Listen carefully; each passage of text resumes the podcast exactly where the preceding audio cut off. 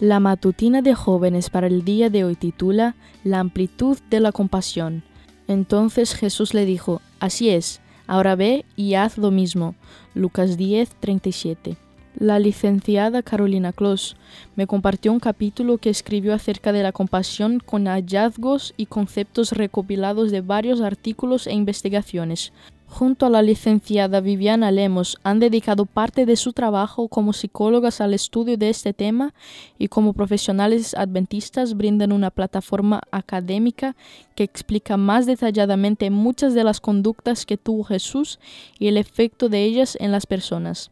La compasión ha sido estudiada por diferentes culturas en los diferentes periodos históricos para promoverla en la vida diaria. Se la considera un principio central. A partir de 2002, con la psicología positiva, comenzaron a hacerse más estudios académicos sobre ella. A diferencia de la empatía y la simpatía, la compasión se experimenta ante situaciones donde se identifica dolor o sufrimiento. Tiene cuatro aspectos centrales notar el sufrimiento o malestar de la otra persona, preocuparse por el otro, sentir una conexión afectiva o sentimiento de calidez por el otro y dar una respuesta de alivio a dicho malestar.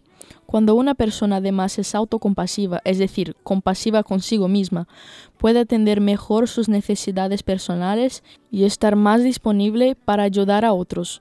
Actualmente, ambas licenciadas están trabajando para promover la compasión entre los adolescentes.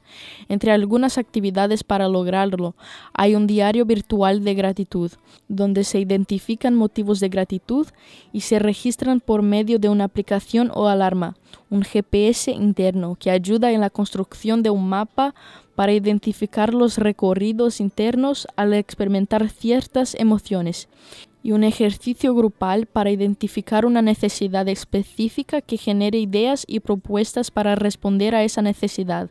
Es interesante notar que Jesús, que fue el ser más compasivo de todos, no descuidaba sus necesidades personales y mantenía una íntima conexión con su Padre para nutrirse y poder ayudar así a los demás.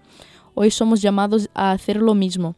¿De qué manera puedes poner en práctica algunas de esas actividades mencionadas para ser más compasivo hoy y en esta semana? Según tu personalidad y actividades diarias, seguramente habrá alguna que se aplique mejor a ti. Descúbrela y practícala. Esta fue la matutina de jóvenes para el día de hoy desde Bilbao.